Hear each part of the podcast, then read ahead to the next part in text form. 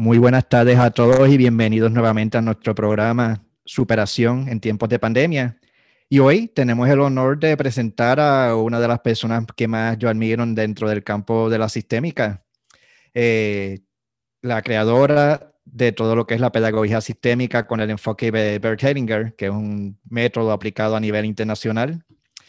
Ha sido una de las acompañantes del maestro Bert Hellinger desde el 1999 hasta su muerte. Tiene un doctorado honoris causa por el Senado de la República de México que le dieron en el 2019. Ella es la directora corporativa de investigación educativa y de nuevos proyectos en el Sistema Educativo Internacional CUDEC es la autora del libro El éxito en su historia y es la creadora del programa de apoyo familiar en el grupo CUDEC. Es la maestra Angélica Olvera. Saludos, Angélica, ¿cómo estamos? Hola. Hola Ángel, hola. Eh, es ah, un honor estar aquí contigo, Javier. Estoy muy contenta de conectarme otra vez con Puerto Rico este, eh, eh, tu país que me encanta, que estoy esperando para regresar inmediatamente. Me encanta tu país, Javier. Sabes que a ti aquí te esperamos con los brazos abiertos. Ah, muchas gracias. Todo el tiempo, desde que yo te vi la primera vez en el 2009, si no me equivoco, yo dije, estamos y tiene que venir a Puerto Rico. Y pues viniste hace exactamente cuatro años en el 2017 y pues fue algo tan bonito y pues en cualquier momento las puertas están abiertas, al igual que pues yo pienso regresar a México y seguir estudiando con ustedes. Sí, qué bien. Pues, ¿cómo va todo por allá? ¿Cómo va esta superación a través de la pandemia, Javier? Esto es un reto que se hace de día a día. Aquí, pues, todos los días se aprende algo nuevo. Y no es no es algo fácil necesariamente, pero igualmente se, pues aprendemos. La vida es para aprender, la vida es para decir sí a las cosas tal y como son y ver qué podemos tomar de cada uno de, de las experiencias. Sí, yo lo que he descubierto en esta pandemia es que esa vida tan agitada que llevábamos y con tanta prisa no nos permitía mirar al otro. Y no nos permitía conocer al otro porque llegábamos a casa los, los padres de familia rápidamente arreglar las cosas para el otro día salir y otra vez encontrarse para la noche quizá y muy cansados y ya no había tiempo para poder em, conocerse. Y lo que hemos descubierto aquí en nuestro país, en México, es que las familias han tenido oportunidad de conocerse. Esas familias en donde el padre trabaja mucho, la madre, o a veces solo hay, solo está la madre, la mamá que trabaja todo el día y saca a los hijos adelante, quizá el padre están separados, no están, o ambos padres que están eh, trabajando tanto, eh, no nos habíamos dado la oportunidad de hacer una pausa. Y esta ha sido la riqueza, eh, como le decimos aquí en el CUDEC, del maestro COVID, porque realmente eh, ha sido un maestro para todo el planeta. Nos ha enseñado a hacer pausa. Ojalá que aprendamos, ojalá que esto se quede para siempre con nosotros, Javier, porque eh, quizá esta esta necesidad de regresar rápidamente a esa normalidad que teníamos, eh, nos ponga en la grave tentación de soltar el aprendizaje tan profundo que hemos obtenido de esta pandemia. Sí. Es irónico que llevamos tanto tiempo queriendo tener tiempo para pasar más tiempo con la familia, para ponernos al día en la casa, para ponernos al día con nuestros proyectos personales y Dios, que es tan grande, pues nos los manifestó. Nos dio todo el tiempo que, quisiera, que quisimos. Eso es, Javier, exactamente. Aquello que se necesitaba y el sistema global lo requería a gritos. Eh, los chicos, las nuevas generaciones necesitan ser escuchadas, estas nuevas generaciones. pero escuchadas más que nada por sus padres, por la familia y por los maestros, que son los que están alrededor de ellos. Eh, los amigos ya se escuchan, pero eh, estas generaciones maduras, las mayores, necesitamos escuchar a los jóvenes, Javier. Ese es el punto más importante que yo he mirado que necesitamos cuidar. Sí, yo veo para los jóvenes, los adolescentes ha sido tan difícil manejar esta, esta situación. Sí. Para, para nosotros es difícil, para ellos más todavía. Ellos son sociales y todavía no se han desarrollado. Claro, y, la inteligencia social se desarrolla en la interacción. Sí. Y es, ah, esta es una generación de transición porque está transitando de una socialización ah, presencial cuerpo a cuerpo a una socialización presencial virtual. Porque de todas maneras estamos presentes, ¿eh? como, como tú y yo ahora, que estamos presentes. Eh, yo te puedo mirar, puedo ver lo bien que estás, puedo eh, otra vez pues tener el gusto de verte a través de la pantalla. Y, no hemos tenido que tomar un avión, no hemos tenido que hacer todo un proceso para llegar a vernos. Este es el, esta es la magia eh, de, la, de la parte presencial virtual, porque por supuesto que hacemos presencia, solo que de otra manera. Y los chicos eh, están aprendiendo a hacer a tener estas dos facetas de su vida, porque van a tener que em, acostumbrarse también, eh, adaptarse y sacarle mucho provecho a esta experiencia de presencias virtuales. Sí. Eh, yo acabo de ver un programa de televisión, Javier, que me impactó mucho, que se llama Rutas de Inmigrantes Digitales. Y, son chicos que se ponen de acuerdo, rentan una casa en Tailandia, por ejemplo, hacen una casa que es como un tipo de casa empresa, se juntan seis, cinco, ocho chicos que quieren eh, vivir en Tailandia y desde ahí se conectan y trabajan. Y luego se mueven a otro país, rentan otra casa con otros compañeros y otra cultura. Y entonces aprovechan, esto era antes de la pandemia, los inmigrantes digitales, pero eso me abrió muchísimo los ojos porque de hecho vamos a, trabajar de manera virtual, pues en muchos aspectos de nuestra vida. Ya muchos no van a regresar a la oficina eh, física, van a seguir haciendo home office. Sí, Hay muchas cosas que no vuelven a ser iguales. Muchísimas, Javier, muchísimas cosas que ya eh, jamás van a regresar a como era antes. Y en eso te quiero compartir que, lo, que para los para la generación que va a ser más difícil mirar esto es para mi generación. Mm, yo tengo 67 años, los que tienen 60, los que tienen quizás 55, y, los que tienen 50, las generaciones mayores. Pero para los jóvenes, eso es parte de su vida. Ya lo conocen. Eh, eh, eh, ya son expertos en manejo digital. Los que estamos sufriendo somos las generaciones mayores, que estamos introduciéndonos en este tema. Y que realmente es muy interesante eh, conectarse desde la distancia y saber que nos podemos conectar, que podemos estar juntos. Sí. Y es diferente. Por un lado, pues es más personal estar frente a la persona y sentir la energía y tal vez abrazarla. Pero por otro lado, como tú decías ahorita, no tienes que tomar un avión y llegar a Puerto Rico. En ese sentido, pues es más fácil llegarle a más personas.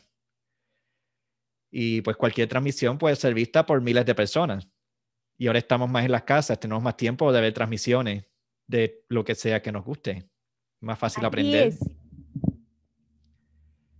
Y, y por otro lado, desde aquí ahora, desde el CUDEC, pues estamos teniendo este tipo de transmisiones que antes no hubiésemos podido tener, Javier.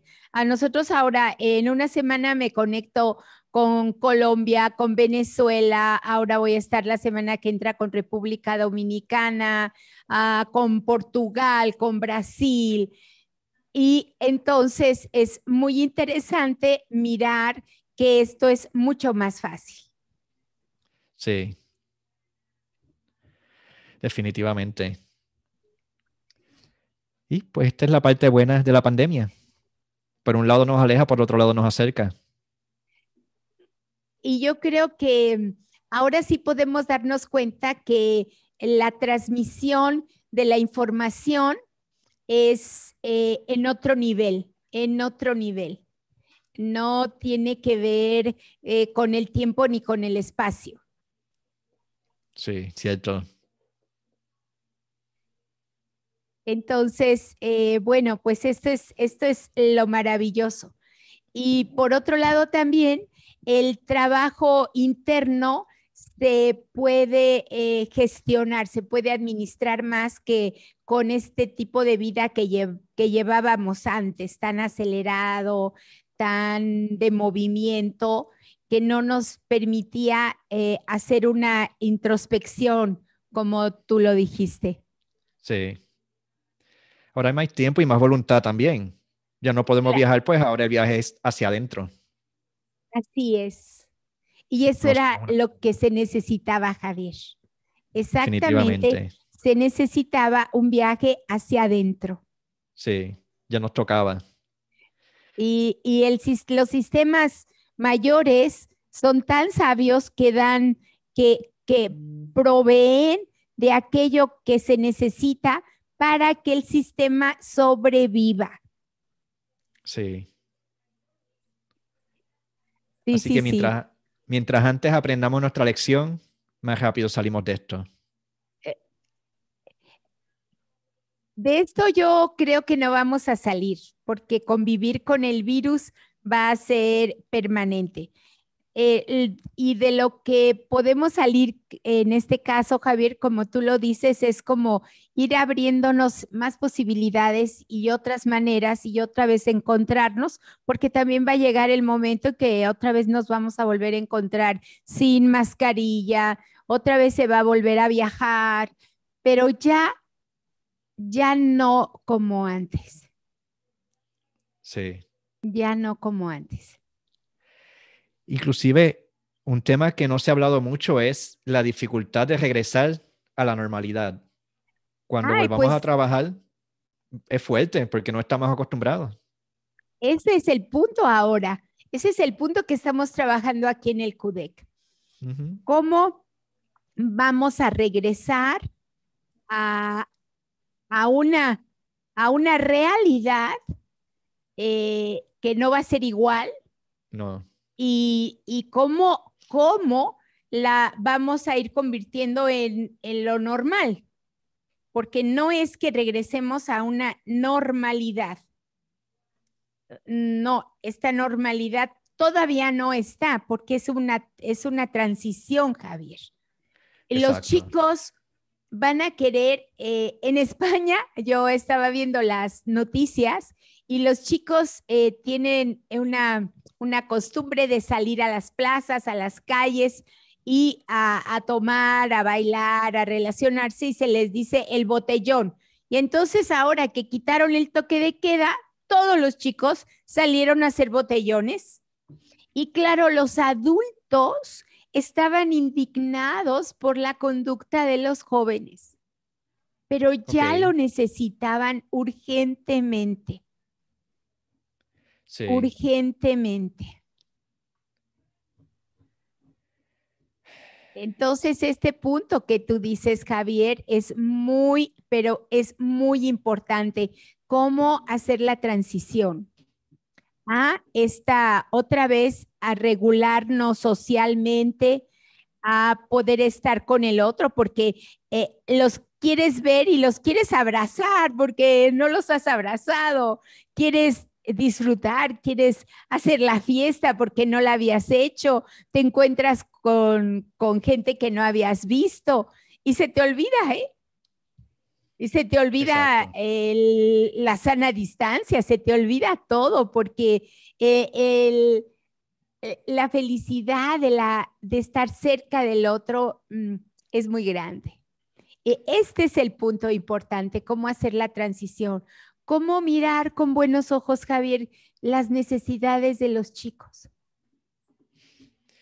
Porque los adultos las reprimimos este es el punto que estamos nosotros, eh, nosotros tenemos pues más de 8 mil alumnos y la mayoría pues son, son jóvenes.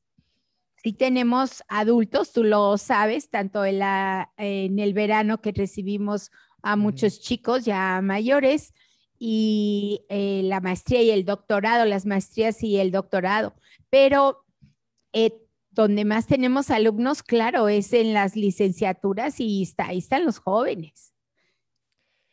Entonces, imagínate esta necesidad de expresar cuánto te eché de menos, cuánto te extrañé. Mm. ¿Qué le podrías decir a los padres, a los maestros, a todas las personas que, que hemos estado queriendo, o sea, que se nos hace difícil entender las frustraciones de los jóvenes? Pues que seamos muy compasivos con lo que les ha ocurrido, porque los que más han sentido esto son los jóvenes, ni los niños, ¿eh? Son los adolescentes, los preadolescentes y los jóvenes los que se han visto reducidos en esta expresión que es natural, que es social, que es de aceptación del otro, que es de reconocimiento de los compañeros, de los iguales, que es pues el relacionamiento entre géneros, las chicas, los chicos, el relacionamiento mm, como se dé con la, con la tendencia que hay ahora, porque la diversidad de las relaciones ahora Ah, necesitamos asumirla también como padres eh, de familia y como maestros, como docentes. Entonces, eh, tener paciencia también y dejar espacio para que se expresen. No se puede reprimir ese amor y esa necesidad, no se puede reprimir. Y, eh, y si nosotros la miramos mal, estamos eh, generando una brecha de comunicación con las generaciones jóvenes más grande que la que se generó de nuestras generaciones con las generaciones pasadas, Javier. Ok. Entonces, tener mucha paciencia, mucha comprensión y, y mirarles, mirarles y escucharles porque vemos las normas, vemos la sana distancia, vemos lo que se requiere y no los estamos viendo a ellos. Ese es el asunto. ¿Qué necesitan? ¿Cómo están? ¿Cómo se sienten ahora que regresaron? ¿Cuáles son sus miedos? Eh, mira, Javier, yo el próximo junio ya empiezo otra vez un poco con con esta ah, vida como la tenía yo antes de viajar, viajar. Eh, voy a Nueva York a un curso de manejo de branding y después de ahí ah, abrimos la formación también en Florida de constelaciones familiares, voy a abrirla y después de ahí me voy a un congreso a Portugal y después de ahí a unas jornadas de Barcelona. O sea que todo junio voy a estar viajando. Pero ya digo, ok, junio, pero regreso y me quedo. Y me quedo y contemplo y todo. Antes era, cada mes viajaba de continente a continente, pero dos veces, ¿no? O sea, mínimo. Y de aquí allá y de allá acá. Y creo que eso eh, eh, ya lo podemos hacer así ahora. Ha, habido módulos de, las formaciones, tanto en pedagogía como en constelaciones familiares, que las hemos dado eh, virtualmente y han sido una maravilla. Te conectas, Javier, te conectas. Interesante.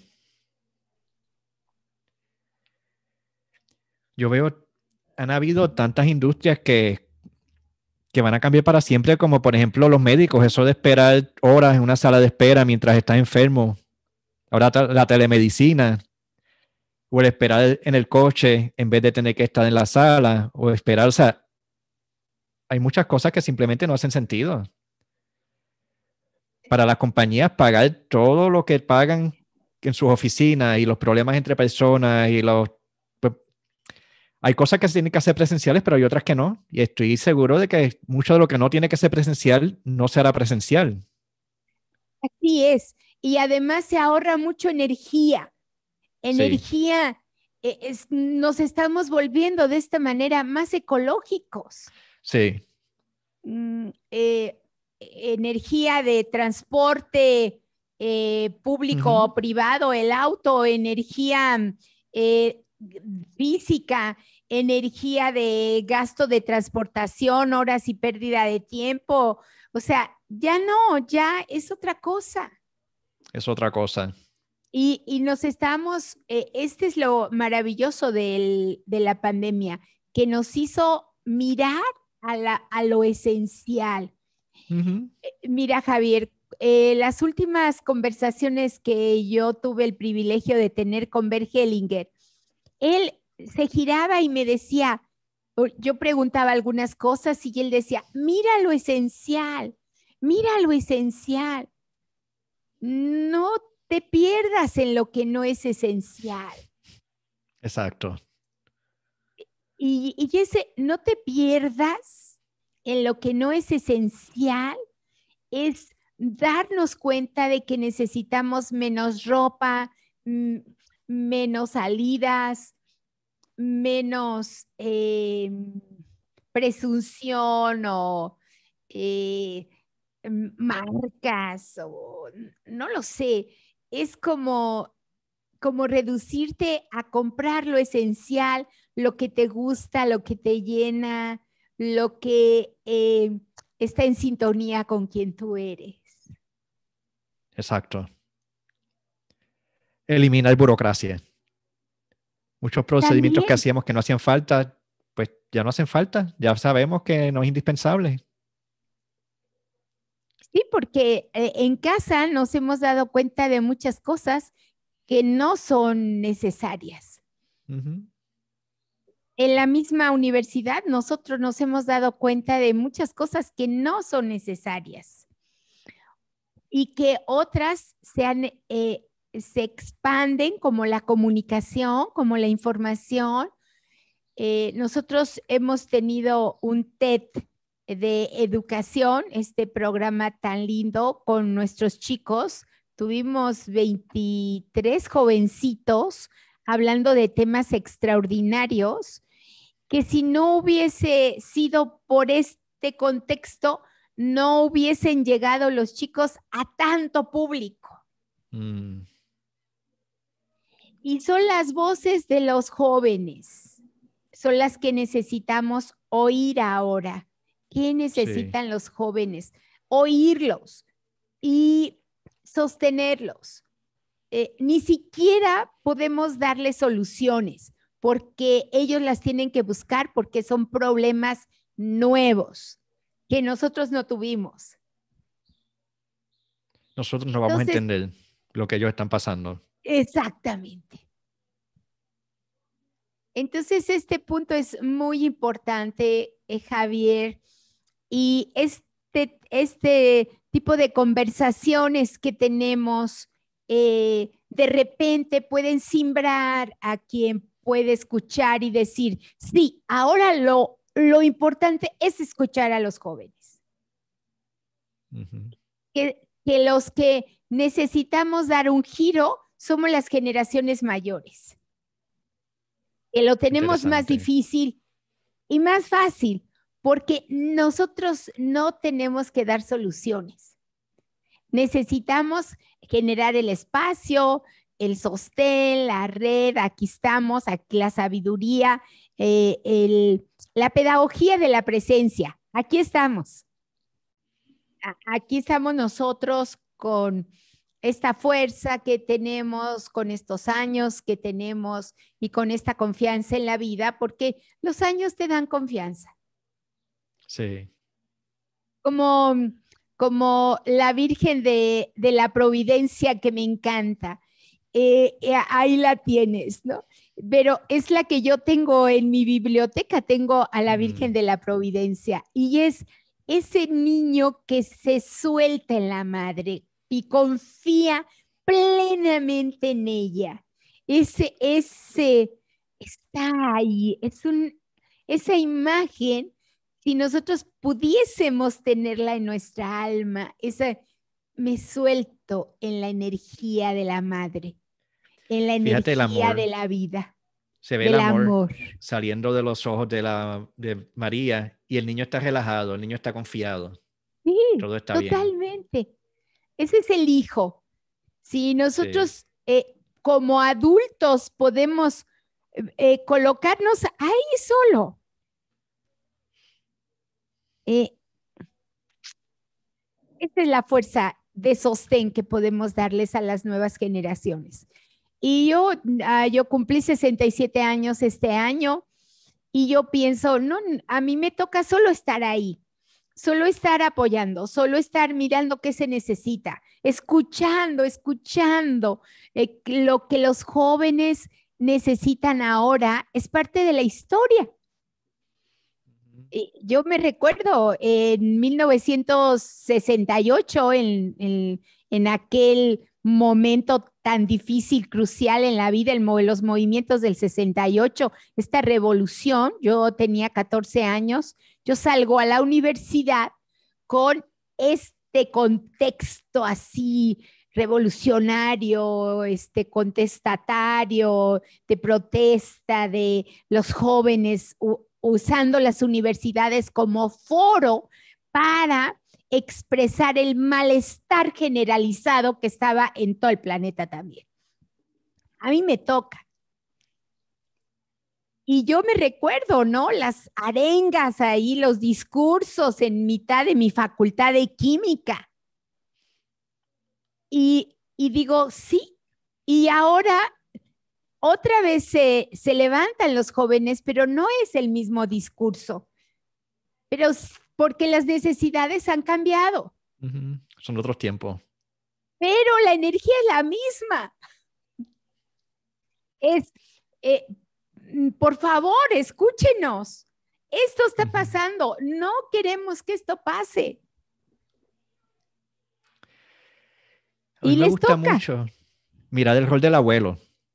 Al abuelo no le toca tomar el martillo y treparse en la escalera, arreglar el techo. Eso le toca al joven que tiene energía y tiene fuerza. El abuelo es el que conoce cómo se hace y le dice, mira, si amarras la escalera de esta manera va a ser más seguro para ti, va a ser más fácil. Y si agarras el martillo de esta otra manera, va a ser más rápido. Eso es. Eso y bueno, pues que cada cual toma su lugar. Ambos roles son indispensables. Uno no es más importante que el otro porque imagínate qué em, indefensión o qué soledad la de los chicos si no estamos nosotros atrás. Exacto. qué falta de propósito de nuestra vida si no están las nuevas generaciones adelante. Sí. Si el abuelo no le dice al nieto, eh, cómo subir la escalera, como tú dices, me encantó esta metáfora, me gusta mucho porque mi papá eso hizo con, mis, con mi hijo. Mi papá le enseñó a conducir.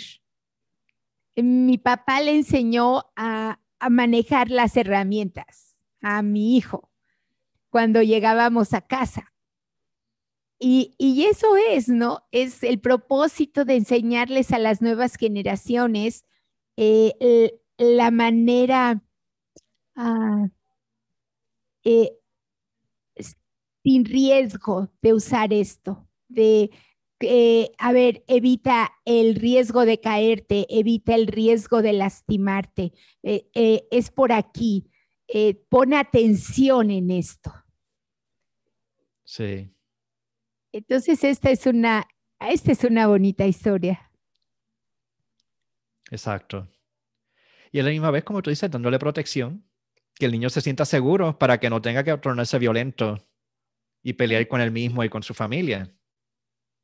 Y, tocas un punto muy bonito porque la violencia es la necesidad de protección. Sí. si no hay que protegerse, no hace falta la violencia. Así de fácil. Violencia es necesidad de protección. Como no la tengo, yo me autoprotejo defendiéndome del otro, pues con mucha violencia, porque, porque no tengo a nadie más. Sí. O siento que no tengo a nadie más, porque muchas veces estamos protegidos, pero no nos sentimos protegidos. Ah, eso sí, el trabajo de los seres humanos es reconocer que, que la fuerza está ahí, Javier. Sí. Y tomarla. y esta es la tarea de los docentes o de los padres ahora. Que les digamos, aquí estamos, ¿eh? Aquí estamos como yo como mamá, yo como abuela, yo como esposa, como docente, como directora. Aquí estoy. Y, y cada uno hace su tarea, cada uno hace lo que le toca. Y no solamente decirlo, sino estarlo. Tener la presencia, que ellos sientan que uno está ahí. Aunque haya distancia, uno les está permitiendo el espacio para que ellos se manifiesten, pero ellos saben que uno está ahí. Si les pasa algo, apoyamos. Así es. Y la violencia se reduce, Javier. Sí. Pero sustancialmente, mientras saben que nosotros estamos ahí. Exacto.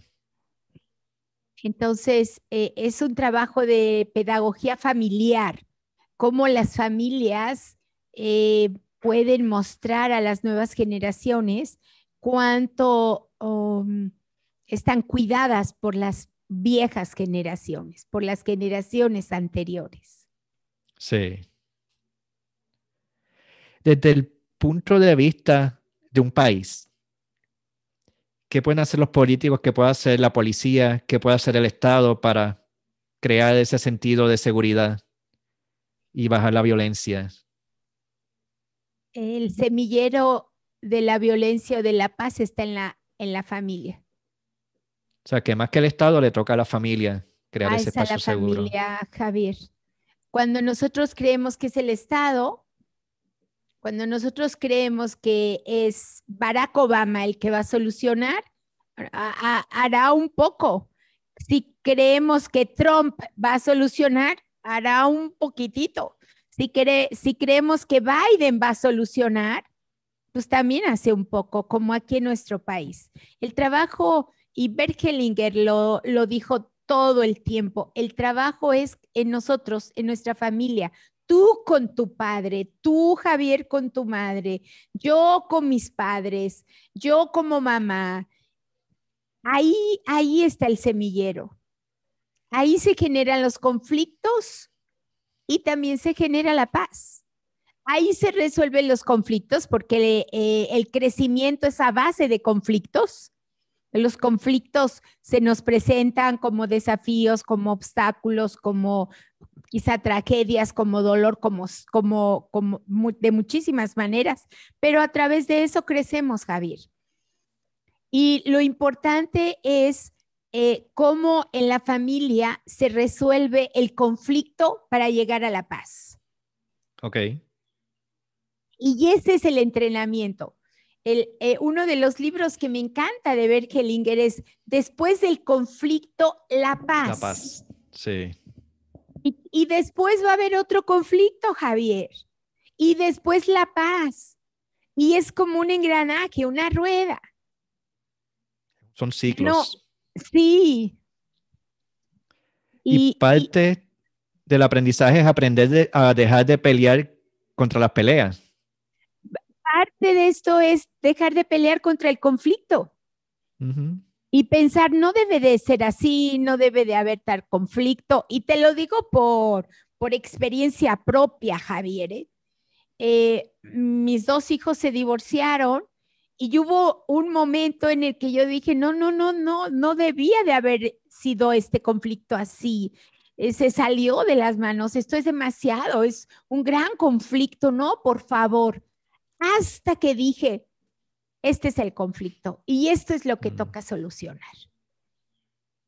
Y como yo eh, estoy casada hace 43 años, pues claro, no sé cómo se maneja un divorcio. Es un conflicto mm. nuevo para mí.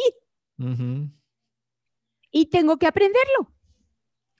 Y el rol de la madre de una persona divorciándose no es no decirle que no se divorcie, es apoyarlo en ese momento tan difícil. Claro. ¿Qué está pasando? Claro. Y sin juzgarlo. Sí. Y mientras ellos están pasando por los miedos y las culpas y las inseguridades y los corajes y las frustraciones, uno está aquí dándoles ese amor, haciendo el rol de la Virgen de la Providencia. Ajá, Fíjate que es otra manera diferente de hacer las cosas. Y mayormente viniendo pues, de una persona, una figura pública internacional, que yo le pregunto cómo podemos cambiar el mundo y básicamente nos toca a nosotros cambiarnos a nosotros mismos. No hay otro camino, Javier. Y crecer a través del conflicto que eh, se nos presenta. Y yo te cuento algo.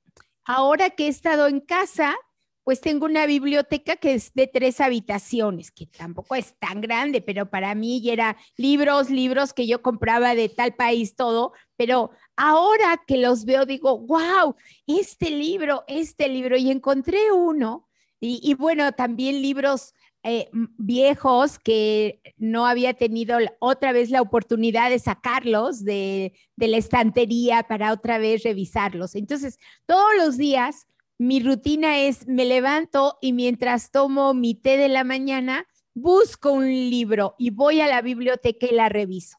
Eso es todas mm. las mañanas a las seis y media, siete de la mañana que me despierto, que ya he meditado a mitad de la noche, o sea, tengo una rutina que, que ahora me ha gustado mucho. Y encontré un libro que se llama Conflictología y ese libro yo lo compré cuando estudié eh, pedagogía operatoria, constructivismo en Barcelona, en la mitad de los años noventas. Y es tan actual, Javier. Y la propuesta era, necesitamos una materia, una asignatura en la escuela que se llame conflictología. Porque todos queremos evitar el conflicto. Yo, sobre todo, quiero, quiero evitar el conflicto. Y lo importante es exponerse al conflicto. A ver, ¿qué me toca hacer aquí? Porque eh, a mayor resistencia ante el conflicto, mayor permanencia del conflicto. Sí. Entonces, y como decía Berkelinger, hacer lo que toca y esperar lo que surge. Si en el conflicto ahora me toca hacer esto, lo hago y espero. Entonces, y claro, los conflictos en casa se dieron, pero todos los días, a con toda intensidad, porque todos estaban ahí. Y, Cierto. ¿Y qué ocurrió? Pues que empezaron a resolverlos. Que en otras ocasiones se quedaban solo en el conflicto sin la resolución. Porque al otro día ya estábamos en otra cosa y ya pasaba. No, ahora, ahora se tuvo que, que resolver, Javier. Vivimos evadiendo. Me voy a trabajar, me voy a viajar, me lleno de actividades, y es una manera discreta de no envolverse en el problema, pero el problema sigue. Estábamos en la evasión, en el bloqueo, en la defensa o en el desdén o en el ah, eso no importa. No. Exacto. Esos cuatro jinetes del apocalipsis de un psicólogo neoyorquino, que ahorita no recuerdo el nombre, pero, pero son cuatro. Es o me bloqueo o me defiendo, ¿sí? O evado o no me importa. Pretendo que no me importa. Sí, y claro. Entonces sí, es, eh, tuvimos que pues agarrar al toro por los cuernos. no nos quedó de otra. Y así crecimos. Y lo importante ahora es como ah, recuperar todos los descubrimientos de cada uno en la pandemia. ¿Tú qué has descubierto, Javier, en esta pandemia? Platícamelo ahora que te veo y que, y que me da mucho gusto verte.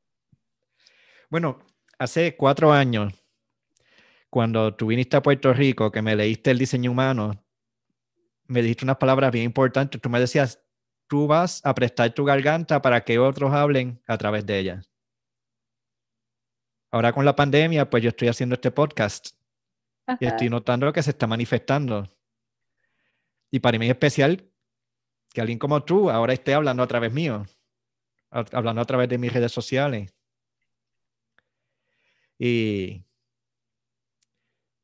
y pues he aprendido que a través del dolor y de las dificultades de estar encerrado, pues uno también conecta más con lo real, con los conflictos que uno verdaderamente tiene.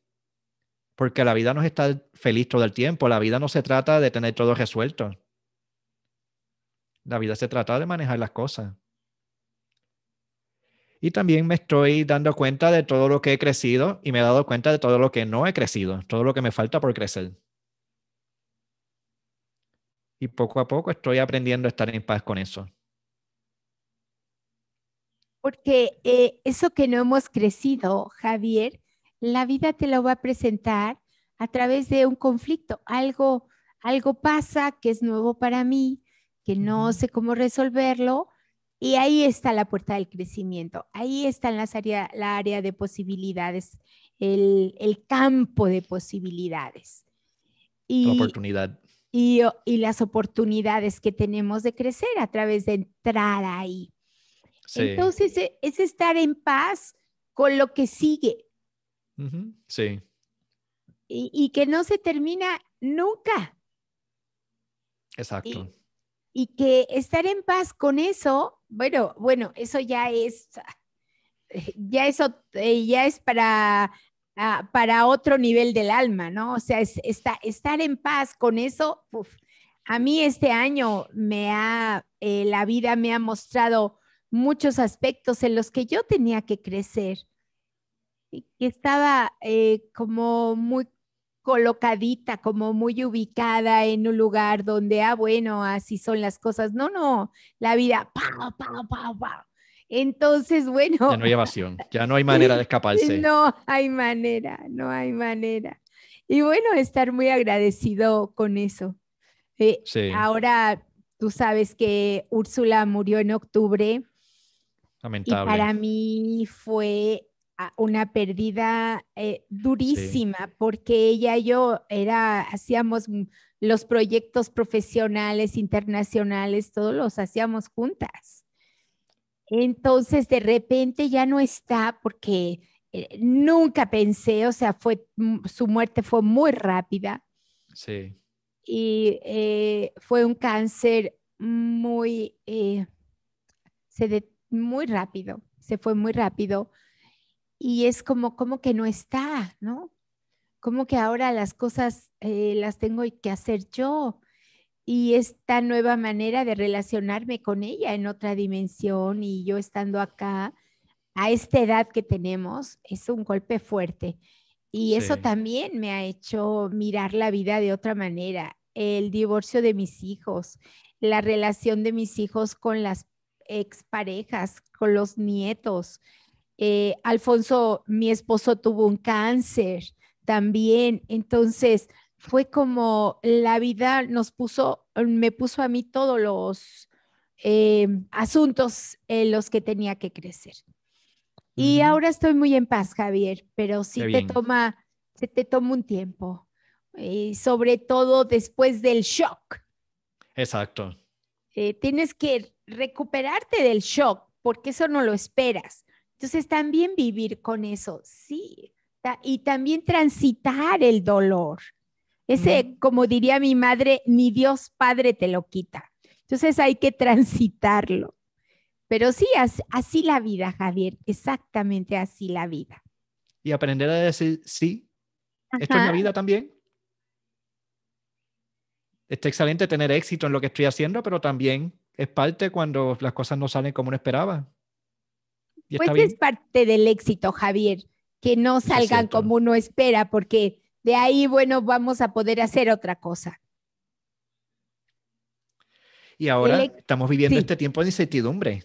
No sabemos qué es lo próximo. Siempre ha habido tiempo de incertidumbre, pero tú lo dijiste muy bien. Lo evadimos. Como estábamos tan ocupados haciendo lo mismo y pensando que la vida nosotros la podíamos controlar, o sea, teníamos esa cierta ilusión pero siempre ha habido incertidumbre, pero no la consideramos. Sí, y hasta que nos metieron a casa y no sabíamos qué iba a pasar al otro día porque todos estaban en este proceso de incertidumbre, los mismos gobiernos, las mismas farmacéuticas, todo, todo, todo. Aunque haya em, líneas de poder que pueden estar manejando eso, nada puede controlarse porque es tan grande y tan, es más grande que todos nosotros. Definitivamente. ¿Cuál, ustedes que son dueños de universidades, cuál ustedes piensan que es el futuro del concepto de la universidad? Mira, totalmente. Es un concepto mixto. Otra vez tenemos que hacer una, una conexión presencial vía internet, vía virtual, a distancia, y otra eh, eh, con este contacto físico y esta presencia física. Pero eh, va a ser ambas y va a haber nuevas carreras. Hoy simplemente estaba yo, fui a un set de televisión muy famoso aquí en México eh, uno de nuestros exalumnos no, me invitó para ver cómo, cómo se conformaba el set, porque estamos armando un set aquí en Ecudec. Y entonces yo veía y, y, ahí mismo en la televisión decían, los sets se han reducido a la cuarta parte del espacio que antes había. Fíjate. Interesante. O sea, no, ya no, ya no se necesitan estas cámaras enormes, estos espacios enormes, ya no. Tienen camaritas, luces, es otra cosa. Entonces va a tener que eh, hacerse una nueva capacitación, va a haber nuevas carreras, ya hay muchas nuevas carreras, desarrollo de nuevas habilidades y a los mayores nos toca sostener esta transición para el cambio radical al que vamos. Así, así está la vida. Wow. Tenemos instrucciones nuevas ahora. Exacto. Ya no nos toca sostener la estructura, nos toca sostener el cambio de estructura. Exacto. Que no sabemos cuál es y confiar en que ese es genial, porque eh, el cambio de estructura ahora de haber yo ido hace cuatro años a Puerto Rico y disfrutar tu país, la isla, la historia, que lo pude hacer contigo eh, eh, tan, tan lindo, tengo muy bonitos recuerdos de Puerto Rico. Y ahora estar aquí de otra manera. Sí, eso no, e, eso no, no, no los imaginábamos, Javier. Exacto. Y si no los imaginábamos, pensamos que, bueno, quizá iba a pasar después. No, no, e, e, fue de la noche a la mañana. O lo hacen o lo hacen. Punto. Sí. Sí, no hay otra. No hay otra. Simplemente hay que decir sí. Y a lo que sea. Y agradecer este año, agradecer, a los que se quedaron, agradecer a los que se fueron, que fueron muchos también, agradecer al contexto y agradecer esta oportunidad de cambio tan radical que era tan importante para nosotros hacerla. No, no podíamos esperar. Agradecer, agradecer, agradecer, agradecer. Esa es la clave de todo en la vida. Agradecer. Sí, Aún las cosas que no nos gusten, hay que darle gracias. Sí, porque que no nos guste no quiere decir que no la necesitamos y que no sea buena en el futuro para mí porque me va a hacer mirar algo que no había mirado. Así, así la vida, Javier. Y saber que allá arriba hay una fuerza que conoce mucho mejor que nosotros, qué es lo que nos conviene y qué es lo que necesitamos. Y que esas fuerzas son las que están a cargo. Así es. Nos, nos volvemos muy arrogantes pensando que somos una especie eh, tan privilegiada y somos una especie más en el planeta con ciertas competencias, habilidades eh, que tenemos como especie, ser humano, el ser humano, y que pertenecemos al planeta como pertenecen todas las demás especies. Y la humildad de decir, somos una más, es lo que nos toca también, Javier. Sí, y así es como vamos a crecer, así es como vamos a desarrollarnos. Así, es. como vamos a sobrevivir. Y haciendo, cumpliendo nuestra misión. Cada, cada uno de nosotros eh, tenemos una misión para la especie, para nosotros. Cumplimos una función en el sistema. Y cumplirla y decir, bueno, eh, cuando ya no estemos aquí, misión cumplida. Sí. Y saber que esa misión no tiene que ser ser el, rey, el presidente de los Estados Unidos o ser famoso ni ser millonario, con simplemente estar presente con los que están alrededor de uno, con los padres, con los hijos, con los vecinos. Ese no es exacto. Y ahí sí podemos cambiar el mundo aunque sea para una persona. Claro. Aunque sea para nosotros mismos. Así es. Pues ha, sido lindísima esta conversación, Javier. Eh, y te felicito por abrir este canal, esta comunicación y prestar tu garganta, porque eh, los seres como tú eh, brillan a través del servicio, del, del servicio a quienes eh, necesitan escuchar algo y tú estás ahí para hacer la conexión. Entonces, te felicito, Javier. Gracias. Eh, sigue con esta maravillosa misión eh, que la vida te puso enfrente para decir, ah, mira, ahora es que toca. Sí. Y gracias por apoyarme en este proyecto. Para mí es un honor enorme compartir contigo. Cada vez que te veo, esto es maravilloso. Pues igual, igual yo. Eh, claro que iba a decir que sí, claro que apoyo a, las siguientes generaciones, a los jóvenes como tú, que necesitan eh, cumplir con esta función para que, que la especie y la familia cada vez esté más completa. Definitivamente con lo que nosotros podamos contribuir. Pues Javier, que todo vaya muy bien. Un abrazo a todos en tu país que, que saben, bueno, que yo los quiero muchísimo, a Francisca, a, esta maestra maravillosa que fue la que me invitó y que a través de ella pude conocer eh, eh, tu maravilloso país y, y, tenerte a ti de compañía ya fue muy lindo y a todos los que conocí y la isla. Y, y, yo pensé, yo regreso a Puerto Rico, yo regreso a, a, mirarlo otra vez. Y la fuerza de reconstrucción que se mostró de ustedes fue una inspiración para todo el planeta.